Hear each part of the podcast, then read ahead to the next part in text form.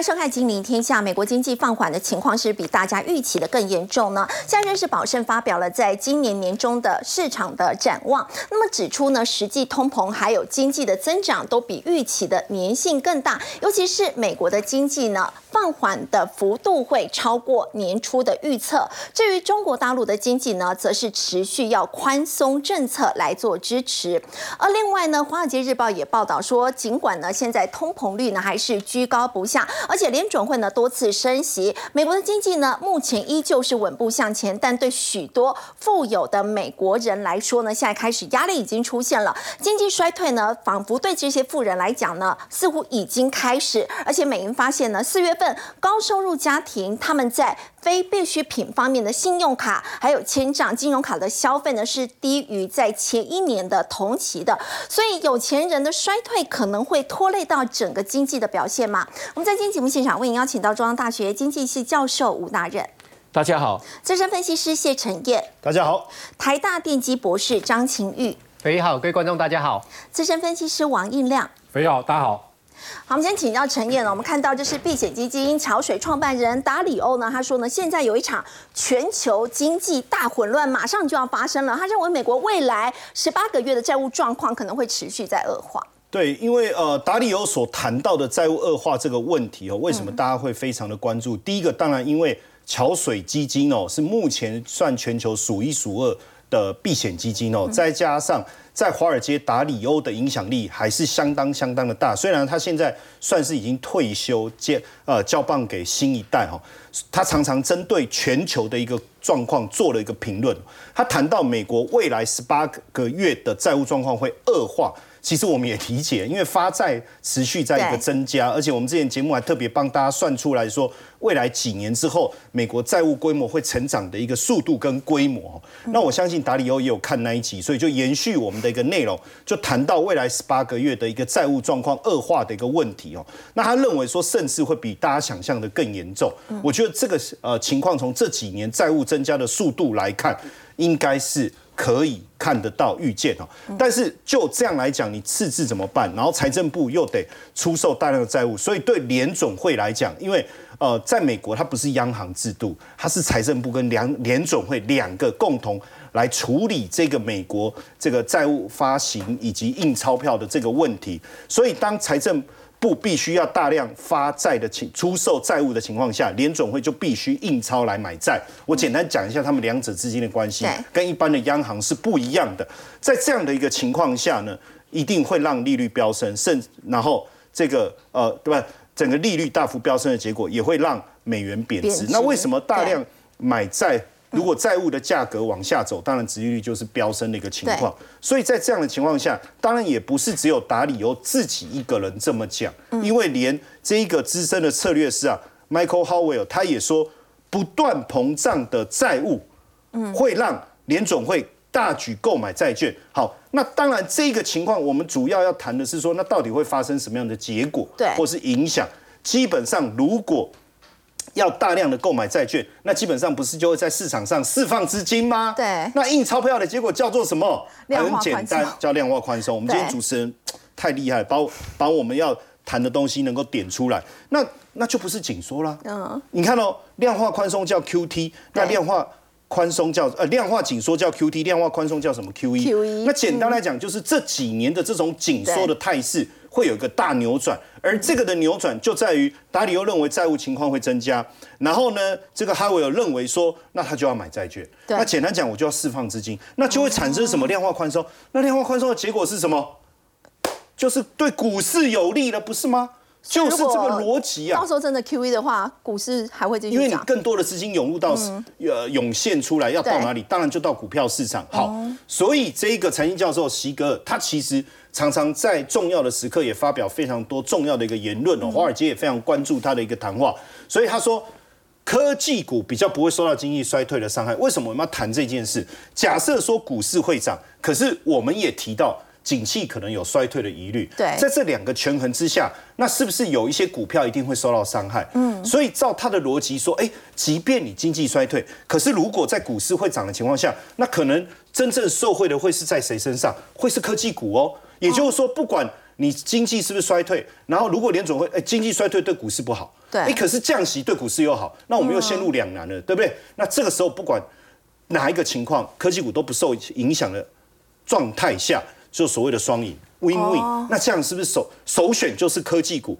也确实，我们节目最近帮大家追踪，也跟大家分享。最近美国股市如果扣除科技股，其实基本上没什么表现。对，也事实上，机构法人早就已经也关注到这样的一个结果哈。那包括这个呃方式税的共同创办人汤利啊，他就说，过去九个月是新牛市的开端，开端哦，不是结束哦。对，未来新牛市，那未来会由谁来接棒？那当然就人工智慧啊。好，然后包括联总会成功控制通膨。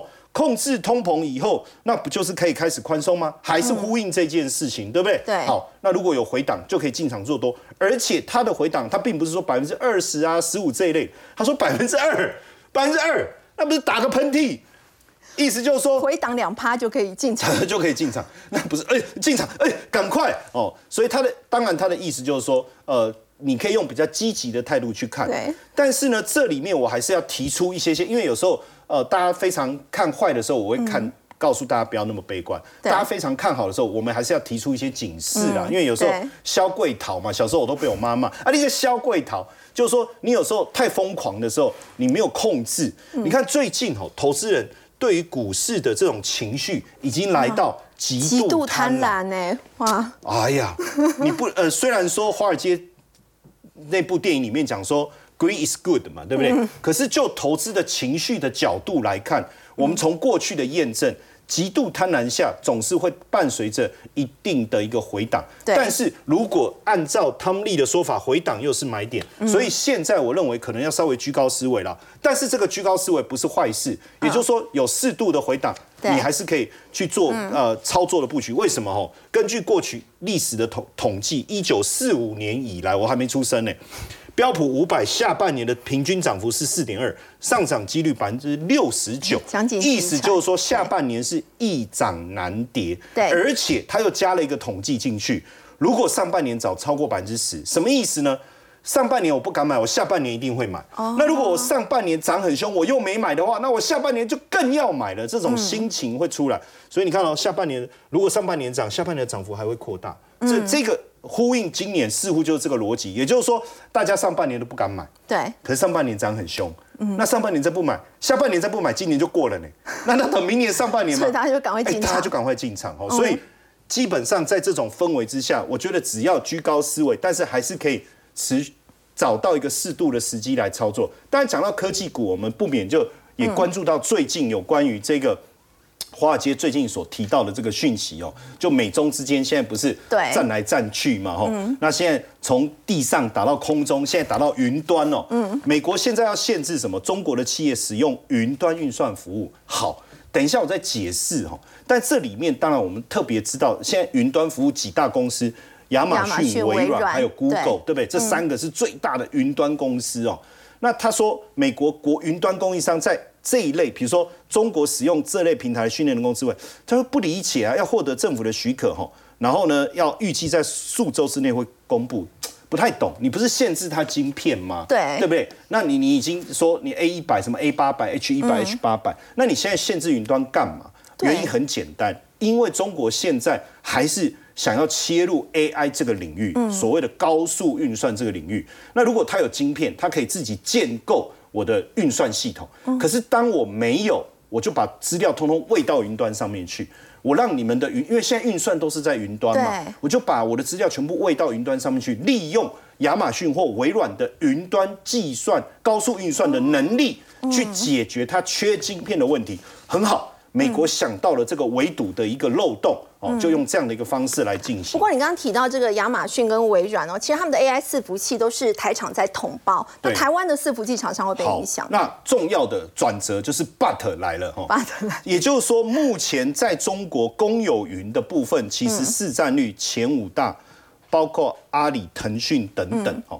那亚马逊跟微软其实加总起来，其实不到百分之十，属于个位数，市占。所以美国有想到这一招，很好。但是没什么不的用，哦，因为讲中文会被剪掉，我就用英文翻译。对对对，就没有达到痛点的意思了。那呼应刚才你问的这个问题啦，他说，哎，那这样亚马逊、微软这些伺服器都我们同胞，会不会影响？我跟各位讲啊，那我刚才这边已经讲嘛，它的占中国的占比很低，而且即便好，未来可能包括你的工厂，我可能都要。给你禁止的话，不用担心，因为集我们节目曾经谈过，如果你有长期 follow 我们的节目，哎，那一集也是我讲，有没有？红海啊、广达、微影这些到哪里去？到墨西哥。嗯，所以基本上这些，尤其是很多大客户，像微软，他们早就已经叫他们去墨西哥设厂，就是为了墨，就是为了这个产量的一个需求。所以我觉得这个部分的议题看起来有一些伤害，但是伤害性不大哦，所以大家可以放心，伺服器的一个产业的发展。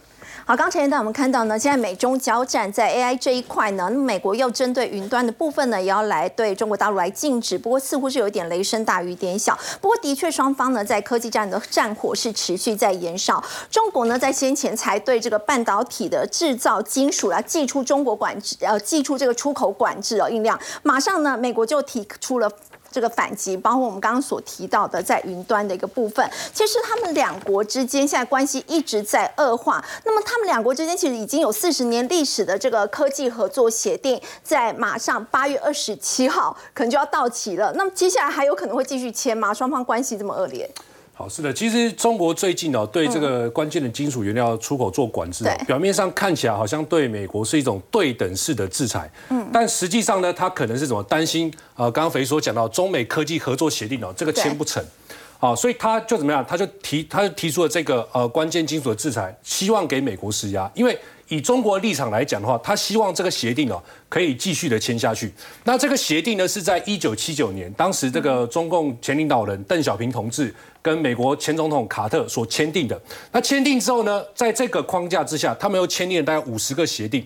协定，那这个协定里面包括的范围很广啊，除了这个国防跟军事之外，其他你能想到的几乎领域都可以都有跟它有关系，包括像能源啦、农业啦，好，以及这这个呃基础工学生、医药卫生等等等等都有关系。所以如果你停止的话，代表什么意思？代表说现在呃在。中国的部分被美国卡住的这个关键的技术，大概还有二十项，包括高端的轴承啊，这个医呃这个生物检测以及这个医疗器器械的部分都被它卡住的话，那等于说。呃，中国一些其他的科技业的发展，它可能就会受到一些阻碍，所以中国希望利用这个方式呢，希望啊给美国一点压力，让这个八月二十七号呢，这个合作协议啊可以继续签成。继续签。那中美打得越越激烈啊，最难堪的是谁？就是夹在中间的这些需要中国市场的美国企业嘛。对。所以以苹果来讲的话呢，它也也非常的难，呃，受到压力了。就变说它现在要做出一些动作，像它制造业的部分呢，就开始哦，慢慢的会移出中国。那预计呢，二零二四年的时候呢。在中国相关的供应厂商的比重啊，会降到三十八以下。哦那往哪里走？其实我们之前节目节目有讨论过，就是往东南亚去走嘛。那甚至呢，呃，像台湾、印度呢，这个接下来都有机会做一个受惠。那你说制造的部分要移出中国去中化，很简单嘛，就是我工厂搬出去就好了。但是你说市场要去中化，这有点难。为什么？因为中国的市场毕竟还是肥滋滋的嘛。呃，各国厂厂商都还是想要，所以呢，你会发现。苹果在这个目前各地区的营收占比里面来看的话，北美是三十九点八四趴，欧洲是二十五点二五趴，对，大中华地区就是中国的部分有多少？十八点七八八，将近快两成。对，所以你说你我真的不要这个市场的时候，那我要往哪里去替补这个市场？很困难嘛，对不对？嗯。那所以呢，这个呃知名避险基金公司艾略特管理公司就讲了，他说苹果这一次的股价能够持续的推升，关键在哪里？在大中华地区的这个市场，它没有掉。啊，如果像你刚刚说五分之一的营收来自中国大陆的话，那么苹果如果说真的要跟中国大陆慢慢脱钩，其实很难哎。啊，我觉得是比较困难的，因为这个市场我刚刚讲了，这个市场还毕竟还是相对庞大，它是不太可能会脱钩的。所以呢，在这个中美角力的情况之下，虽然说苹果感觉起来移要移出这个供应链，看起来有一些影响，但它市场没有掉，所以呢，就造成什么？苹果的营收哎开始稳健的增长，最近的股价来讲呢，也节节的攀升，它的市值呢也突破了。三兆美元，三兆美元，观众朋友，你可能或许不知道是什么概念哦，我就举几个例子来让各位印象深刻，有概念一下。三兆美元大概就是什么？法国一年这个 GDP 的总成啊，法国一年大概是二点七兆美元。你看它三兆美元，它等于是不可敌国了。不可敌国。对，所以以排名排名上来看的话，它应该是呃以国国家角度来，它它算是什么？全世界第七强的一。国家，如果以国家财富来讲的话，它可以排到可以排到第七名的。然后呢，再呢，全球市值它对最高嘛。那最近大家很很热门的什么辉达啦，你看还差多少？辉达目前市值大概到多少？一兆美元而已，它差了苹果大概差了两兆美元啊。所以等于说什么？大概是三家的这个辉达公司的市值啊。所以呢，啊，那我们从另外一个概念来看，另外另外这个三间 Meta 也等于是什么？一间的苹果。然后我们大家这个比较熟悉的台积电要几间？你知道吗？六点二五间的台积电才是。一间苹果的一个市值啊，所以这个三兆美元的市值是非常非常庞大的。那到了三兆美元之后呢？呃，大家就会想说，市场的看法就不一嘛。有一些人认为说啊，你就差不多了，三兆应该到顶了，会不会已经到天花板了？对，应该上不去。但是有一些认为说，还是持续看好苹果，所以就有看衰派跟所谓的力挺派。那看衰派的部分呢，第一个是谁？第一个就是这个 iPad 之教父之称的这个 Tony 哥。Tony 哥就讲说啊，你这个 Vision Pro 对不对？卖的又贵，然后呢，续航力你的电池还要外挂，然后只能撑两个小时，代表你苹果的这个研发能力不行了，要开始走下坡了。那第二个呢，是瑞银的分析师啊，沃特就认为说。因为 iPhone 的营收不可能再创新高，尤其是在高通膨的情况之下，可能这个销售数据不是很好，所以他认为说，二零二三年到二零二四年之间呢，相关的手机销售的服务呢，它可能就会慢慢的减少收入哦。那再来就是说，苹果内部的员工呢，其实也不太看好，这个就有点有点这个怪哈。自己的员工都不这是根根据国外的媒体的一个报道，他说，苹果内部的员工认为说，现在 AI 那么夯，对不对？那我们的 Siri 还那么阳春，对不对？Siri 你还一直一直跟他嘿 Siri 嘿 Siri 嘿个老半天，嘿来黑去。人家 Chat GTP 跟 Google 的那个呃聊天机器人都很顺嘛，所以他觉得说这个可能会在 AI 上失去一个优势哦。嗯。不过呢，力挺派库克他自己认为不是这样子啊，因为他认为 Vision Pro 是让人类提前可以活在未来世界，这个是一个跨世纪的一个产品啊，所以他说这是物有所所值，我卖那么贵是有原因的，而且呢。呃，虽然外界解读说啊，你这个部分呢销售量啊，你看那么好，为什么只降到四十万台？原本卖一预估可以卖一百万台嘛，现在明年销量只降到四十万台，为什么？因为库克讲太难做了，所以太难做的情况之下会产生什么效果？如果这产品很烂，你太难做，当然没有什么吸引力嘛。但是最近他邀请了很多国内网红飞去呃总公司那边体验，体验过后所拍出来的 YT 影片，每个都是叫好，代表说这个东西真的是好，只是说现在太难做了。太难做的情况之下，如果说明年真的发表之后会发生什么事情，会变成一个市场抢不到的精品。可能在二手市场就有一个炒作的空间，那反而是另外一个行销哦。然后呢，第二个花旗分析师呢，他就认为说，其实呢，虽然说这个手机市场这几年不是很好，但是呢，苹果的市占率却是节节的攀升。尤其是在中国以及印度的市场，你会发现高阶的苹果手机的市占率呢是慢慢开始做提升的，所以它仍然看好接下来苹果在手机这个发展这个区块，因为它可以蚕食掉安卓阵营的一个市占率哦。那美国投行另外一个分析师呢，他就表示说，其实呢，大概现在有呃二点五亿只的旧 iPhone 已经有四年没有换了。所以等于说，你现在 iPhone 十五或 iPhone 十六要发表的情况之下，这个可能是潜在的一个换机需求。所以 iPhone 十五今年秋天要发表的话，现在开始在拉货了嘛？哎，的确啊，相关的这个呃概念股里面来看的话，第一个我们当然是看台积电。台积电最近股价呢，呃，月线这个地方稍微呢止稳一下，我觉得是有机会再度往上哦，因为。苹果的营收占比大概占了它快二十三趴，以去年的一个来看的话，二零二二年它就是占了二十三趴。所以如果说苹果新机开始拉货的情况之下，九千八百万万只的一个备货量，对它接下来七月份的营收来讲，一定会有帮助。所以如果说这边。台积电的股价再往上动的话，我觉得大盘呢还有机会再往前高去做一个攻击的动作。那另外呢，大家耳熟能能详就是大力光。大力光，大力光其实你可以发现这两天股价也不太一样了啊。今天虽然没有涨，但是但是昨天它已经先拖拉了，你有没有注意到？因为呢，这一次在这个备货里面呢，九千八百万只里面呢。五千五百万只应该都是高阶的，因为高阶卖的比较好嘛。那高阶就需要更高阶的这个镜头，毛利率也也就比较高。所以呢，花旗今天最新的目标价已经把大力光的目标价调高到两千六百八十块元啊。那先进光的部分呢是另外一档，因为之前我们讲过嘛，这个大力光它这次要专心发展所谓的潜望式镜头，所以它会把什么四 P 的镜头，尤其在 iPad 的部分呢，它就把它丢出来给谁做？就是给。同集团的先进光来做，所以你会发现先进光最近股价也非常强势。昨天偷偷垫高之后，今天是怎么样？直接强攻一个涨停板哦。对，再加上苹果这个二零二六年啊，有可能会发表所谓的 Apple Car。好，这个不是不推出，是什么时候推出的问题。所以如果发表 Apple Car 的话，哎，其实呢，呃，先进光它有车用镜头的题材，就搭配这个题材，哎，它所以它最近股价表现就相对的一个强势。那另外一家我觉得还没有动到的，应该可以注意一下六七八九的彩玉哦，因为彩玉呢，它现在呢可以接到什么 Sony 的感测元件订单，因为苹果的所有的这个手机的镜头感测元件谁提供的？是 Sony，但是 Sony 现在后段封测的部分产能是呃被卡住了，出不来，所以他就转单给谁？转单给台湾的彩玉，再加上民国明年哦，这个 iPhone 十六它的新手机里面费这个费的 ID 那块镜头有没有会改成什么？改成所谓的超镜头，嗯，这个元件，那谁供应的？就是由彩玉做供应的。所以如果说瓶盖股接下来开始动作的话，我觉得这四家公司呢，应该都会有看头啊，大家是可以做个参考的。好，刚刚应该带我们看到这个苹果 iPhone 呢，十五可能现在已经开始启动了备货。而我们刚刚也提到了，其实包括苹果在内呢，其实很多的科技大厂对中国大陆市场呢，依旧是非常的依赖。那么相较于呢，整个部分的这个科技业的一个部分呢，那么双方呢持续。在美中关系紧张之间呢，我们看到呢，在此同时呢，美国的财长耶伦呢，在这个马上就要去访问这个中国大陆了。不过呢，我们看到这个《纽约时报》呢，就特别提到，当然耶伦此行呢是希望可以呢去化解那么双方之间的紧张关系以及很深的一个旗舰的一个部分。不过我们要请教吴老师哦，在这一次的话，那么耶伦呢，他有没有可能在这个时间点访中要缓和双方的关系？那我们刚刚也提到美中关系是持续的紧张，但是如果从从这个贸易额来看的话，的确双方如果说真的要脱钩的话，好像不太容易。呃，确实啦，我们可以看到，呃，美国哈，它是从二零一八年开始哈，跟中国有所谓的贸易冲突，哦，也是大家在讲的，然后中美贸易战。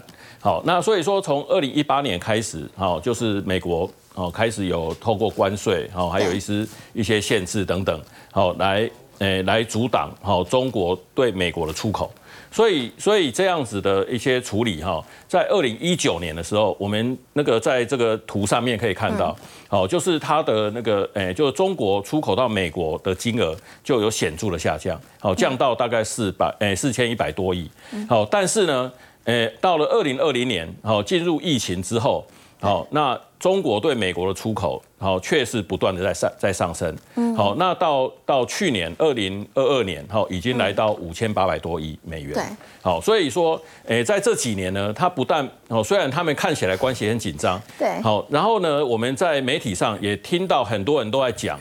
好，有很多外资好离开中国到其他地方去投资，但是我们从这个进口，哎，就是美国的进口金额，从中国进口金额来看，其实大部分的产品它还是从中国去进口，所以表示呢。哎，现在大部分的生产还是留在中国。嗯，好，那当然那个还是很多外资哈，会会考虑到那个，哎，将来在中国好继续继续留在中国生产，还是会面面面临很多地缘政治的风险等等。好，所以现在哦也也在思考是不是要慢慢的离开中国。但是呢，从诶，这些数据，这些贸易数据来看，诶，确实啦，那个看起来不是很容易做到。不过《纽约时报》有提到，针对这个五项比较关键的议题的话，他们认为呢，这个汇率可能是最为棘手。那么人民币呢，其实一直在贬值嘛。那么在这过去十二个月以来，它对美元其实是贬值了七八左右的幅度。其实美国会乐于见到这样的情况吗？呃，我觉得在正常的时候哈，美国一定不乐见。对，好，因为人民币贬值相对于美元贬值，那就是美元升值嘛。对，那那它会影响到两个国家的出口竞争力。好，那所以说对美国来讲，诶，我们可以看到了哈，就是我们刚才看到的那个。诶，就是中美的这个贸易关系里面，呃，其实美国出口到中国的金额，哦，那大概哦，大概是在两千还不到两千亿美元，哦，一年还不到两千亿美元。所以呢，而且它的项目跟中国出口到美国的项目，好，也是有很大的差别。好，那所以说呢，诶，其实其实哈，他们相对竞争力哈的的这些转换哈，我觉得对美国来讲也不是那么的重要。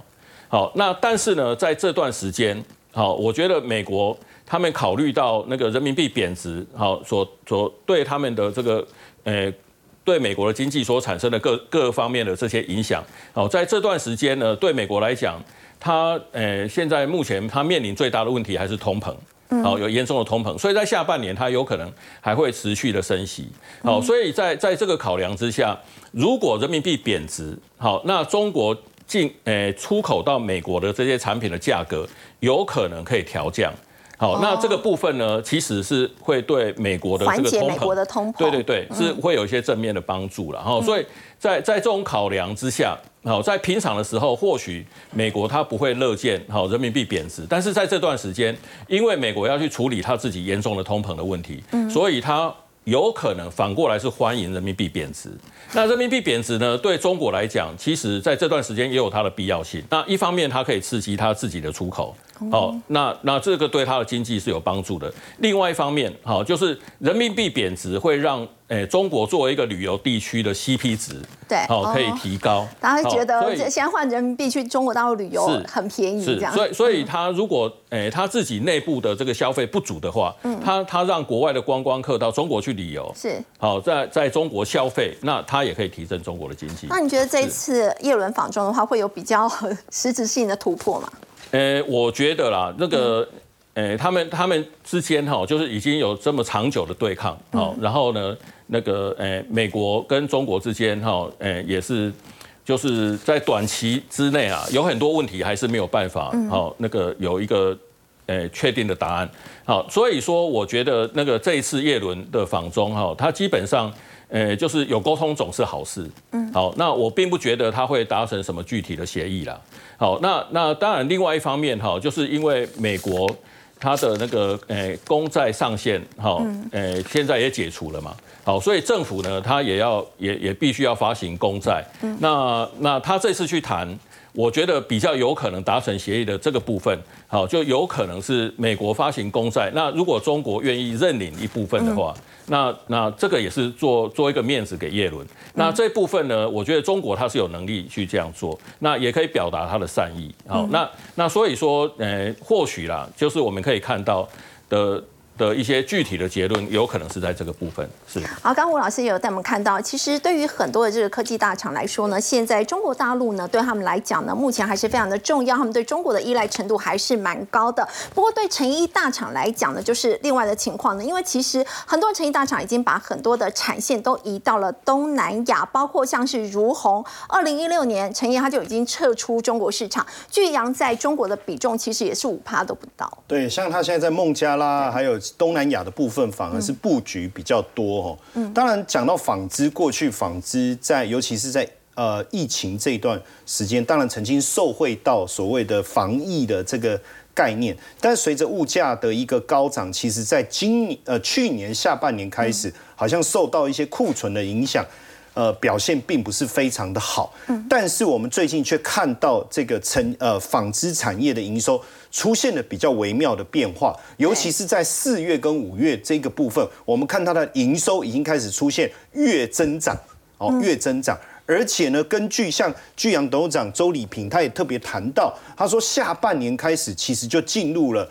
这个所谓纺织的旺季，大家知道，下半年开始一定要会会开始添购一些衣服，尤其是今年的下半年，我认为特别不同的地方，是因为去年下半年大家都没有去冲这一块，尤其是周年庆哦，或是圣诞的购物季，今年下半年，我相信大家会开始大展拳脚，所以成衣业进入旺季，成衣代工大厂巨阳在六月的营收就出现了月增。百分之二十，就是我刚才讲的嘛，四五月开始就一直持续上来，然后年增率也上来正的。之前前几个月年第一季的时候年增率还负的，大家说嗯对，那你不是说会变好？可可是实际上已经开始转强哦，创了同期的新高。第二季营收七十二点二四，季减一点点哦，不过四五月营收上来了，嗯，好，六月开始进入旺季了，而且现在已经开始出现了一些急单。你知道呃，其实这一段时期影响比较大的，我当然包括。美国的部分的订单，欧洲的订单，可是日本的订单已经开始快速的一个回升了哦，所以日系的客户的出货，你看年增四十到五十趴，未来我们相信美系的客户也开始会增加，所以他为什么开始美国有一些短单已经进来了哈？那所以最近我们也看到法本土的法人，尤其是知名当冲券商啊，凯基台北被点名，对不对？哦，耳朵有点痒哈。你看它的进场也让股价一口气上来，而且坦白讲，巨阳盘整了一段时间，最近的股价持续的攻攻坚三十五点九二哦，你你会觉得跟 AI 股表现不多，可是整理了一段时间，我认为下半年整理很长一段时间，对，应该开始才开始准备要发酵，包括里昂证券哦也调升预期，哎，它既然把它拉到四百零七。四百零七哦，破四百，然后紧紧追在这个卢红之后，所以未来呃，我相信在他们的这个呃。这个旺季来临之后，整个运作应该会更好。你刚刚提到这个董事长周礼平，他也不是一帆风顺，他其实曾经中年失业过。应该说，在七零年代的时候，纺织业非常的旺啊，他也就在纺织业经历过那种最好的时候。然后那个时候，他也一路当到这一个总经理，就是德士玛的总经理哦。可是他当上总经理的时候，狼的其他衰，他当总经理，纺织业既然。进入黄昏市场，就工厂就倒，呃，那时候不是很多外移嘛，然后到中国去，那怎么办？中年呐，他不甘心，所以就凑钱，然后几个同事，你知道吗？然后就成了巨阳，聚集阳气啊，好，然后就开始开始重新再来。但是过去你知道纺织业很多都接代工的订单，他不要，哦，他不要，他说，哎，我们可不可以自己有一些设计的一个能力？那是不是就有点像研发的概念？我是不是能够搭上快时尚的潮流？哎，这几年真的都快时尚了，很多它是算是快时尚品牌的主然后呢，出货最快只要四周。你知道传统的纺织，哎，你出货能压缩到这个时间点吗？不行，所以也让它的营收冲上来，碰到百亿。然后呢，现在很多快时尚品牌，你像 Gap 啊、千篇啊、Net，哎，其实都是它的主力厂商。嗯，最值得讨论的一个有一个一件事情是在疫情那个时候，你知道疫情。消费产品都卖不好，对，那卖不好，客户一定会出现叫了货钱付不出来的情况，而且没出门干嘛买那么多衣服？对，所以客户连销库存都来不及，怎么可能有新订单？对，更麻烦的是旧订单的钱还付不出来。嗯，所以巨阳那时候既然同意客户延后付款，你知道吗？客户整个就说哦哦，好好窝心哦。结果原本要下给这个他的竞争对手韩国的单子，既然转到他这边来哦，而且。我特别提到，二零一六年开始哦，哈佛商业评论每两年评鉴台湾最佳 CEO 的榜单，他连续三届都入榜。哦，样董事长周礼平连续三届，对，两两年一届嘛，所以他连六年的概念嘛，我所以呃很不容易了哈。那当然他也非常重视企业文化团队啦，哦，包括有读书会啦这些，还有成立活力营啊，就新人你进来你到活力营，然后主主管参加读书会，这里面我特别提一个哈。就他的薪酬奖励制度，你百分之六十五是薪水，百分之三十五是你的奖励金，所以你做得好，你可以加薪。高阶主管百分之二十薪水，百分之八十奖励金，要不要拼？当然拼啊！比重好高，对不对？薪水已经变得不重要，更重要的是他的员工持股信托，就说你买两千五公司的股票，我就补助你两千五，这等于每每个月加薪六趴到七趴，哎，对。再加上，当然现在进入新的时代，周新鹏他的儿子哈接班。哎，实际上也训练了非常多年，加上过去他在 Intel 八年的工作经验，也把科技带进来。他们最近设计那衣服有没有？哦，冬天穿会热，夏天穿会凉，就是把那个科技的概念也导入哦。所以未来纺织产业应该还有很多发展的空间。好，我们先休息一下。稍后来看到的是台积电之所以呢可以独揽辉达 AI 晶片的一个订单呢，而说到三星根本是分不到半杯羹。那么其实最后最主要背后最主要的关键呢，就是这个封先进封装技术 CoWoS。我们先休息一下，稍后来了解。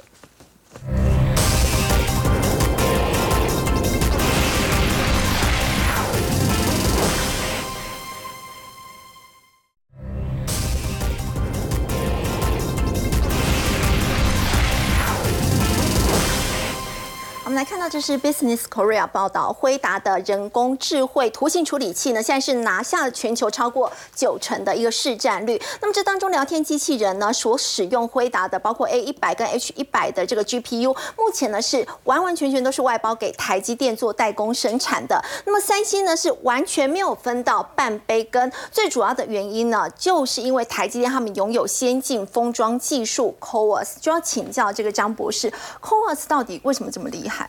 好，其实这个 CoWoS 它其实是这个名词上，哎，有没有大家觉得，哎，为什么 中间的 O 是小写哦？对，它其实这个 C 指的是 chip 晶片，哦，这个 O 呢是 on，哦，然后这个 W 指的是 wafer，哦，晶圆的意思，所以 on wafer，对，就 chip on wafer，然后呢做好之后呢，再 on substrate。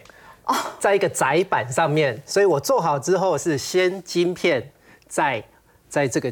这个晶圆上面做好之后呢，再放到我的载板上面来。它其实名词上是这样。那因为我们一般在缩写的时候，这个 on 的话都是小写，所以这个 on 对都是用小写的。是，它先稍微说说明一下这个专有名词。那我们先来看一下这个先进封装的这个部分。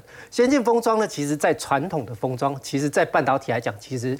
真的是很传统，对，所以我就像我们一般所熟知的，最末端的，对，所以一般所熟知的，在台积电基本上只做制造这个部分，后面封装就交给传统的这个这个日月光啊这些封装厂商。对，但是呢，这个其实原因为什么台积电要跨进来，其实是当初最早的时候，苹果的这个 iPhone 最早二零一零年问世的时候呢，它其实包括 A 四、A 五、A 六、A 七的晶片，全部都是三星包办。哦。最早刚开始出来的 iPhone 的芯片是三星，三星。对，三星帮甚至帮他做制造，帮他做设计，所以呢，其实就有很多三星的这个专利在里面。那苹果呢，当然因为呃，因为三星它自己有自己的品牌，那这个其实就回到台积电的这个核心的精神，说，哎，你自己做。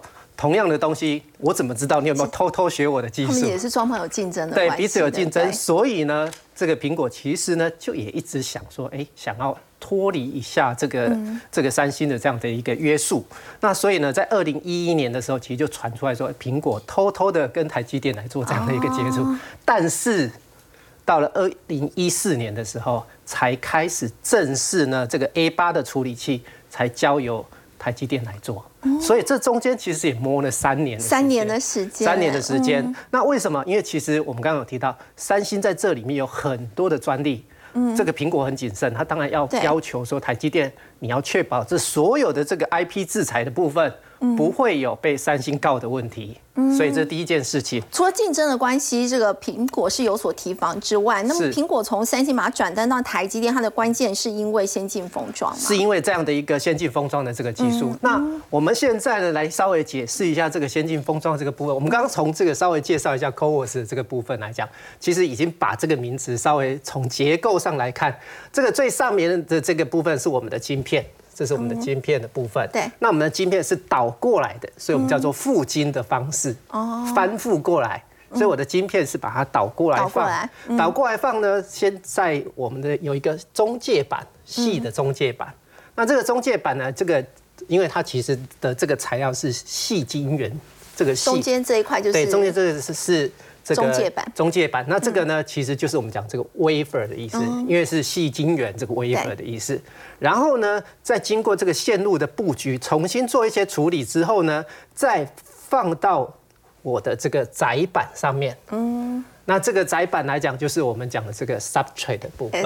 对，也就是说，我这样子是一颗大晶片，我这一颗大晶片里面呢，有这个小颗的，这一颗可能是处理器。嗯，这里呢，可能是我的记忆体。嗯，所以呢，我就可以把我的记忆体晶片全部把它整合在一颗大晶片上面。哦，那整合在这里有什么好处呢？我们传统传统的话，如果这里是一颗晶片，这里是一颗晶片，直接粘在我的这个电路板上面，我讯号在传的时候，我就要这样子，我就要这样子走。哦，我是不是要走很远？对。可是我现在如果把它全部整合在一颗晶片，我直接只要这样子就很走。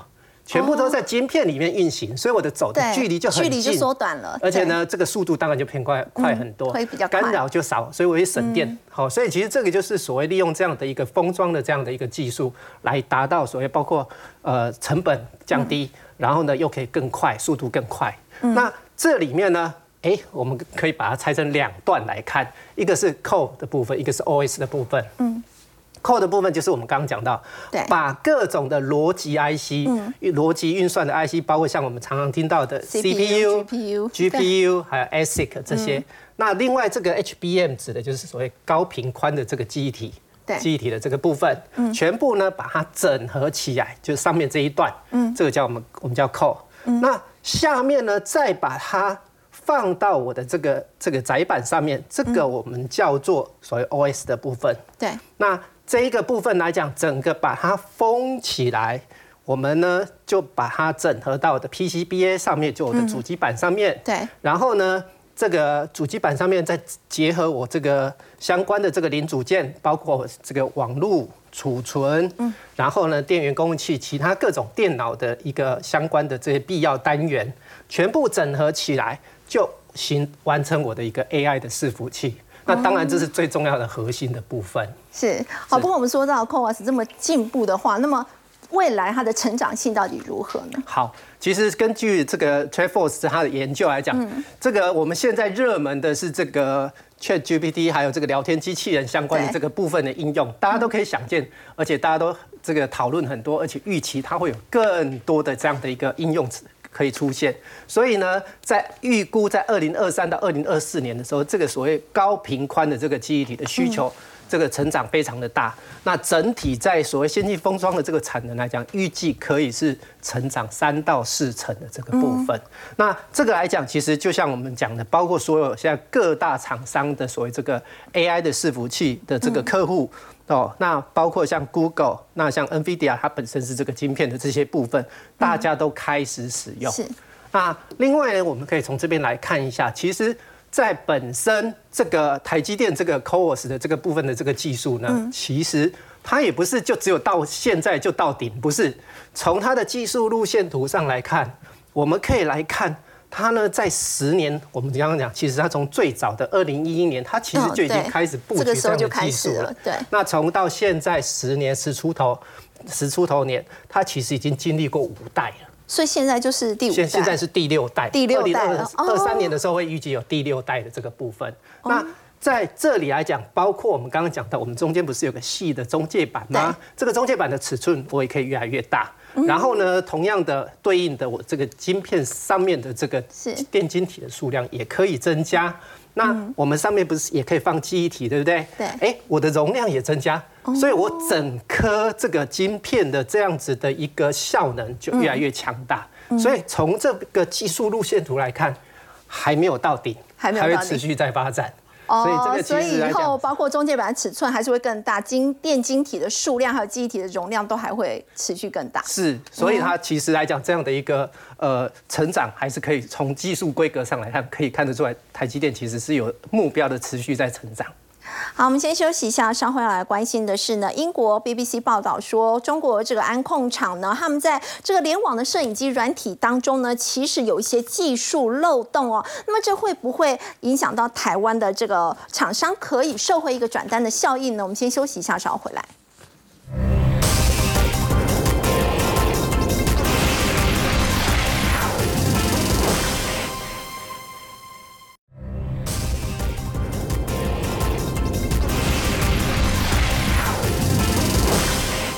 好，来看，这是英国 BBC 报道说，中国的安控厂包括海康威视还有大华，他们在联网摄影机的软体当中，那么很可能呢会有一些这个技术方面的漏洞，音量就是可能会被骇客去窃取这样的一个影像资料，这会不会让可能美国甚至欧洲他们的这些这个安控厂呢会想要去中国化呢？哎，的确，它不止窃取影像，它连现场的声音它都可以收得到。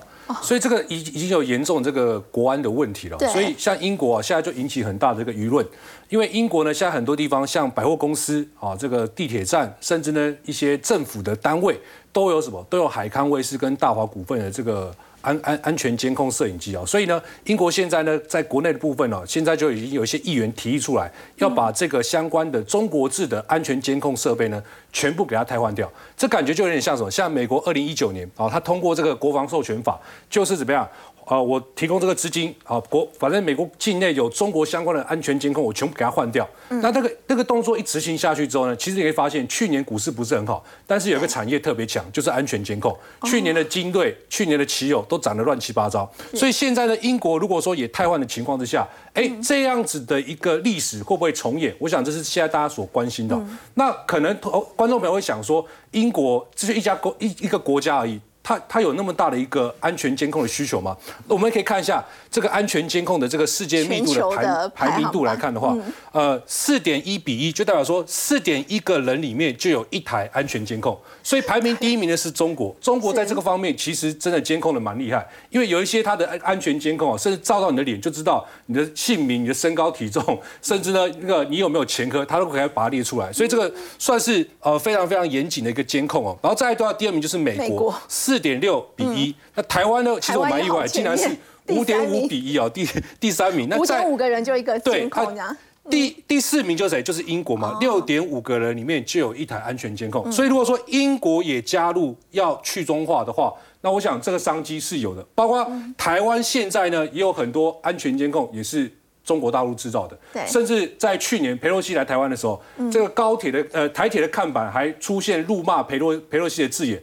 而且还是简体字，所以那时候这个政府的官员就很很气愤，就说啊，接下来整个安全监控部分也要替换。所以台湾跟英国现在开始的慢慢的用台湾厂商的这个安全监控的需求就慢慢增加了。那以世界的这个安全监控排行榜来看的话，大家可以发现到海康威视还是比较最大宗，二十九点八，再来就是大华股份十四点七八，这两家加起来就大概超超过四十三趴。所以如果未来他们的市占率可以下来的话，在台湾相关的这个公司，它的市占率就有可能会提高。所以最近来讲的话，盘面上呢有两家安全监控的公司呢，呃，量能开始慢慢出来了。因为这个这个已经前面炒过一段，然后这个呃成交量有沉寂一段时间。如果你是属于强者恒强派的，你就看奇友；如果你是属于那种保守安全、喜欢买稳健型的话，你就看微阶低的精锐。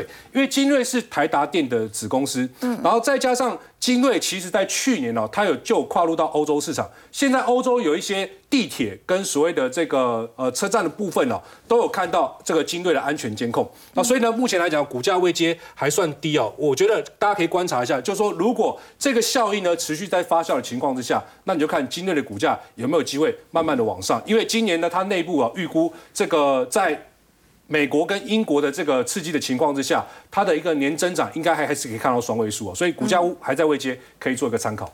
好，我们先休息一下，稍后来看到是台积院发布的最新五月制造业的景气灯号，已经亮出了在今今年第四颗的一个蓝灯了。到底要怎么去观察呢？我们先休息一下，稍后了解。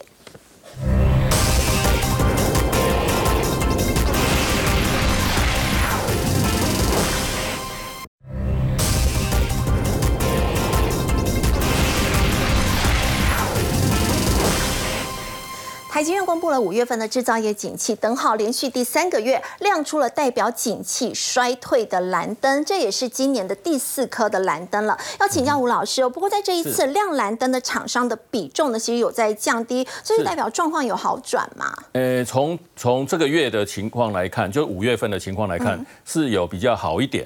好，但是呢，诶，这有可能只是一个短期的的情况。好，就是我是认为啦，六月好，甚至到一直到年底，我我们制造业哈要面对的挑战其实还是蛮大的。好，那最主要的原因哈是，诶，跟制造业比较相关的是我们出口部门。好，所以我们出口其实现在还是在衰退的状态。好，那特别是那个。诶，我们的出口目前的金额大概在三百五十亿、三百六十亿左右嘛。那它跟去年的这个情况其实有蛮大的差距。好，以去年的六月来讲，我们的出口金额是四百二十亿美元。嗯，好，那其实去年哈，从三月到八月，出口金额都是超过四百亿美元。好，一直到九月才才跌破四百亿。对，好，那之后呢就没有再回到四百亿，一直维持到现在。那诶，在今年一月、二月的时候，甚至只掉到三百一十几亿。好，所以从这些数据来看，我们其实现在出口的这个衰退要一下子扭转，其实并不容易。好，最主要出口当然还是跟美国、欧洲的经济情况有很大的关系。那现在呢，升息循环其实还没有结束。好，就是美国有可能在七月还会继续升息。好，在下半年可能还有一次升息的机会。那欧洲央行，好，它的通膨虽然有降温，但是还是很严重，所以继续升息的可能性还是很高。